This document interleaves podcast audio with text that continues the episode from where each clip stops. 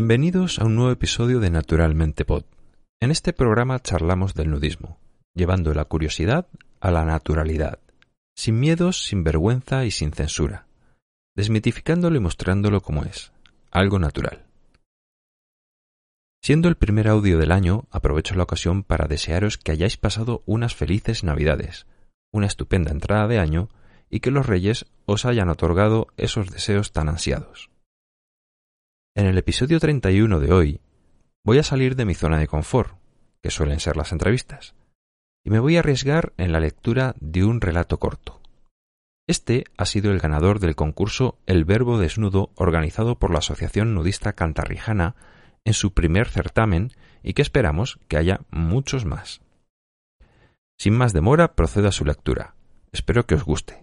El autor Argos ha titulado a su relato Respirar. Mi familia había arrendado un apartamento en el sur, en un pequeño pueblito de la costa de Granada, para pasar las vacaciones de aquel verano de 82. Recuerdo el viaje en coche desde Madrid en aquel flamante Fiat Panda que mi padre acababa de comprar, con mis dos hermanos y yo afinados en la parte de atrás y un minúsculo maletero hasta arriba de cosas. Con mis 17 años recién cumplidos, aguantando a dos críos pequeños que siempre se estaban peleando, y con todos mis amigos lejos de allí. Los días se me hacían eternos y terriblemente aburridos. Decidí entonces emplear mi tiempo en disfrutar de la naturaleza, dar largos paseos a través de los montes cercanos y retener en mi memoria todos aquellos escenarios agrestes y llenos de verde, que tan poca ocasión tenía de ver en Madrid. Así es como llegué por primera vez a una cala que yo, por aquel entonces, creía escondida, bordeando los imponentes acantilados que se perfilaban por toda la ribera y a los que me había aficionado en recorrer, casi a diario, durante aquellas primeras calurosas semanas estivales.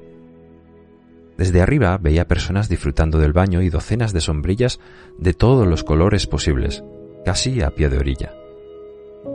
Estando muy cerca ya del arenal y mirando más donde ponía los pies que otra cosa, escuché que alguien llamaba mi atención. Perdona, ¿hola? Bajé la cabeza para asegurarme que esa voz se dirigía a mí. ¡Hola! Me dijo esta vez más efusivamente y saludando con la mano. En ese momento casi me quedé petrificado, pues efectivamente la voz pertenecía a una chica y se estaba dirigiendo a mí. Una chica completamente desnuda. Perdona, ¿puedes ayudarme? Hacia tu izquierda está mi toalla. Anoche se la llevó el viento. ¿Puedes alcanzarla tú desde ahí? Casi sin apartar la vista de las rocas que tenía delante y ni tan siquiera mirar a dónde me estaba indicando, asentí con la cabeza. Exhalé por unos instantes y me giré para ver una gran toalla azul enganchada en unas ramas. Me acerqué y tiré de ella hasta que se soltó. Me detuve unos instantes con la toalla en mi mano y torneé el rostro hacia la chica. Oh, gracias. Bájamela, por favor. Dijo aplaudiendo con júbilo. Recompuse mis pensamientos como pude e inicié el descenso con el corazón a mil por hora, a sabiendas que ella estaría esperándome abajo y desnuda. Cuando llegué, extendí mi brazo hacia ella con la toalla y la chica me dio un enorme inesperado abrazo. Aún recuerdo cómo me empezó a arder la cara y a sentir que las orejas se me ponían rojas de acaloro. ¿Cómo te llamas? Yo soy Sara. ¿Qué hacías por ahí arriba? ¿De dónde vienes? Ven, que te presentaré al resto del grupo. Me sentí apabullado con tantas preguntas a la vez, y solo respondí a una de ellas. Me llamo Manu. Acerté a decir mientras miraba hacia la playa. ¿Y para qué lo hice? Esforzándome en desviar la mirada de la chica desnuda, que ahora sabía que se llamaba Sara. Me encontré de frente a otros chicos y chicas que se acercaban hacia donde estábamos nosotros, tan desnudos como lo estaba Sara. Mi contemplación del entorno fue más allá que descubrir que bajo esa hilera de sombrillas que había visto desde arriba había más gente desnuda. Y que del mar salían y entraban esas personas que también vi, desde mi cómoda lejanía. Cómo se bañaban y que ahora, más cerca, comprobé que lo hacían sin llevar bañadores ni bikinis puestos. Tierra, trágame, pensé. Sara empezó a presentarme al corrillo de amigos desnudos que comenzaba a formarse. Este es Mateo. Me anunciaba mientras él me daba cordialmente la mano. Ella es Charlotte. No habla mucho español, pero es majísima. Decía Sara mientras recibía dos besos y un bonjour de Charlotte. El de la guitarra y sentado se llama Luis, y es su pareja. Explicaba mientras el propio Luis levantaba su mano saludándome. Y así me presentó ante al menos media docena más de afables y simpáticas personas que no llevaban nada encima. Creo que durante un buen rato no acerté a pronunciar mucho más allá de si es y no es a las preguntas que me hacían. ¿Vienes desde la herradura atravesando el monte? ¿Eres de por aquí? ¿Conocías ya la playa? Amablemente me ofrecieron algo de beber, pues pensaron que tras la caminata y el descenso entre los riscos estaría sediento y algo cansado. Acabé sentado en la orilla, bebiéndome una mirinda bien fría, junto a otros siete u ocho chicos y chicas, desconocidos para mí e intentando no prestar atención a algo que a mí me daba mucho reparo, su desnudez. Parecían tan alegres disfrutando de la playa que no sentían su desnudo como algo extraño, como yo sí hacía. A fin de cuentas, mi familia era muy tradicional en cuanto al tema de los cuerpos desnudos. Nunca había visto a mi madre en paños menores, y a mi padre, como mucho ocasionalmente embutido en unos clásicos calzones blancos que ahora serían, sin lugar a dudas, una prenda vintage. Jamás había visto otras personas desnudas, más allá de las que, en otro contexto distinto, salían en las revistas que escondía bajo el colchón de mi cama. En un momento determinado, Mateo, el chico que me presentó a mi llegada, me preguntó ¿No te desnudas? Yo dije que no, que no solía desnudarme con tanta gente delante. En realidad, nunca lo había hecho ante nadie. ¿En serio? Dijo extrañado. ¿No haces naturismo? Era la primera vez en mi vida que escuché eso de naturismo. Mateo, Sara y Charlotte, en un español bastante bueno, pese a lo que decía Sara, me intentaron explicar en qué consistía eso del naturismo. Me hablaron de un sentimiento de libertad incomparable, de lo cómodo y práctico que era estar desnudo, en lugar de usar ropa de baño, de la normalidad y de la naturalidad de estar sin llevar nada puesto, cuando no hay necesidad de hacerlo, y muchas cosas más por el estilo.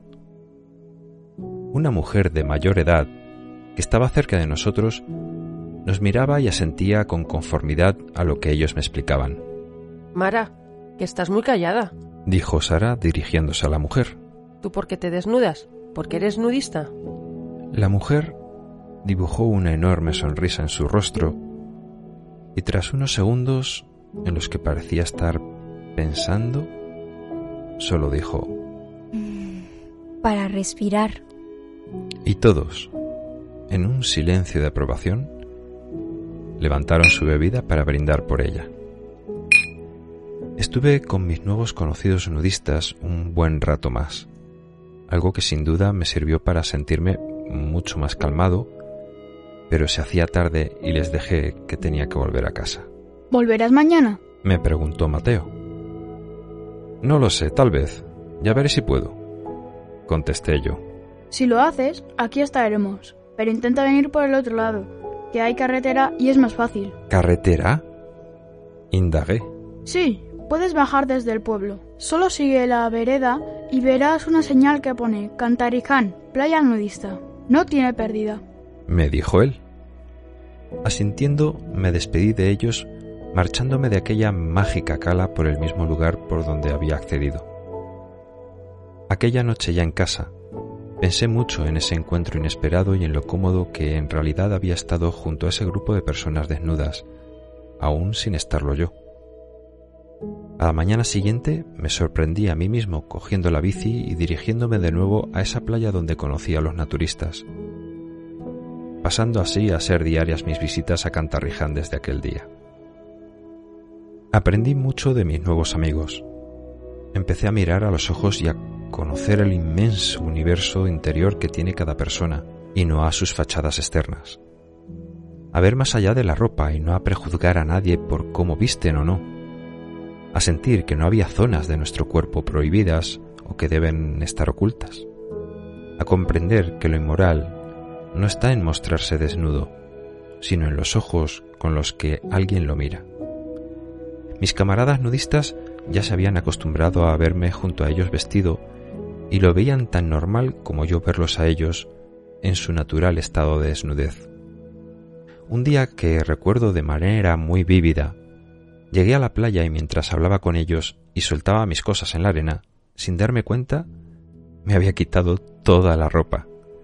Mi cuerpo había reaccionado de manera instintiva y relajada a despojarse de las vergüenzas y los tapujos sociales que había mal aprendido desde mi infancia. No fui consciente de mi plena desnudez hasta que Sara, entre perplejidad y entusiasmo, me habló. Manu, no me lo creo. Dijo sonriendo. ¿Qué haces? Yo, tras mirarme de arriba abajo y empezar a reír de pura felicidad, contesté. Mmm, respirar.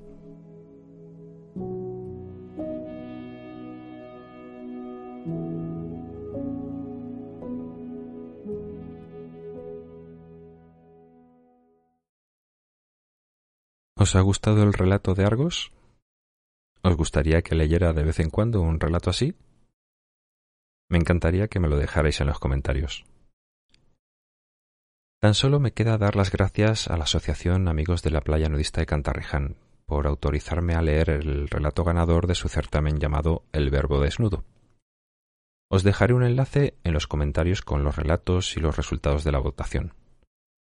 He de decir que me hubiera encantado entrevistar al autor de Respirar, con el seudónimo Argos. Pero ha preferido permanecer en el anonimato y, por supuesto, lo respeto, aunque me quede con las ganas. Hasta aquí el episodio de hoy. Espero que lo hayáis disfrutado tanto como yo lo he hecho grabándolo, ya que ha sido muy especial para mí poder compartir esta pasión con mi familia, dándole voz a los personajes. Quiero mandar un agradecimiento especial a Gema, mi mujer, por poner su voz a Sara en el relato y por demostrarme cómo va creciendo como cómplice y compañera de vida.